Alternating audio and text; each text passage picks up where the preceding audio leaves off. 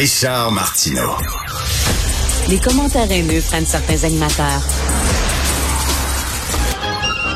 Martineau s'en régale.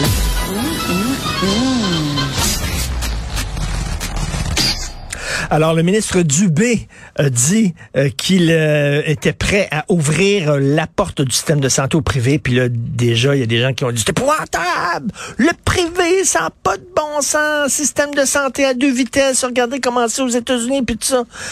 Est-ce que c'est si pire que ça, le privé en santé? Nous allons en parler avec M. Marcel Boyer, les professeurs émérites d'économie à l'Université de Montréal. M. Marcel Boyer euh, a publié, entre autres, en 2018, ça fait déjà quatre ans de ça, une lettre ouverte dans la presse disant, on va se calmer le pompon, là. Il y a plein de systèmes de santé qui sont très performants à travers le monde, qui accordent effectivement une place au privé.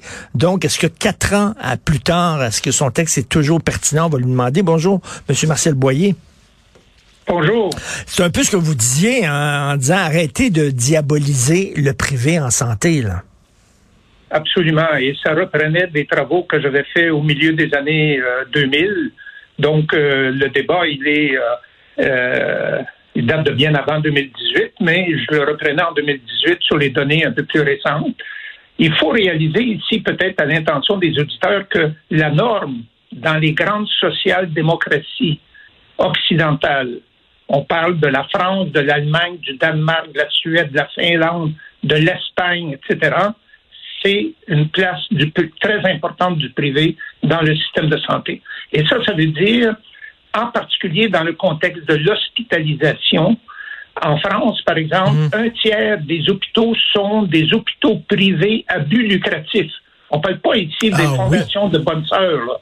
On parle de, d'hôpitaux privés à but lucratif intégrés au régime public d'assurance maladie. C'est-à-dire que quand le citoyen décide d'aller se faire soigner dans un hôpital public ou un hôpital privé à but lucratif, encore une fois, euh, l'assurance maladie va payer les frais à peu près la même chose, pas tout à fait. 20% de moins dans le secteur privé que dans le secteur public. Mais en gros, l'essentiel des coûts est couvert par l'assurance maladie. Mais il y a une concurrence entre les hôpitaux, entre les hôpitaux privés, puis entre le privé et le public pour donner les meilleurs soins ben, possibles. c'est ce que c'est ce que vous dites, M. Boyer, c'est que la concurrence, la compétition, elle est bonne, elle est saine. Regardez dans le milieu de l'éducation, il y a une il y a une, une concurrence, une compétition entre le système privé et le système public en éducation. Et puis c'est bien parce qu'il y a des programmes qui ont été développés par l'école privée, qui ont été finalement repris par l'école publique. Ça les a inspirés. Donc euh, c'est bon la compétition. Absolument. Et euh, et moi je pense que dans une véritable social-démocratie où le citoyen est le principal acteur, on devrait avoir beaucoup plus d'hôpitaux privés et d'écoles privées sous contrat incitatif avec le gouvernement. Donc, il faut bien voir ici que dans le domaine de la santé ou de l'éducation, vous avez trois, euh, trois grands agents. Celui qui définit les biens et services qui vont être offerts à la population en quantité et en qualité, quels soins sont couverts, quels programmes on enseigne, bon, etc., etc.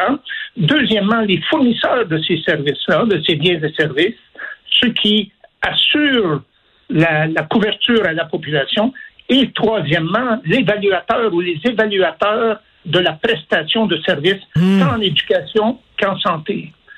Dans un régime public comme au Québec, dans le domaine de la santé et l'éducation, essentiellement, on a la même personne aux trois postes la même organisation, le, celui qui définit les biens et services, celui qui fournit les services et celui qui évalue la qualité des services, c'est la même organisation. Conflit d'intérêt majeur. Ben oui.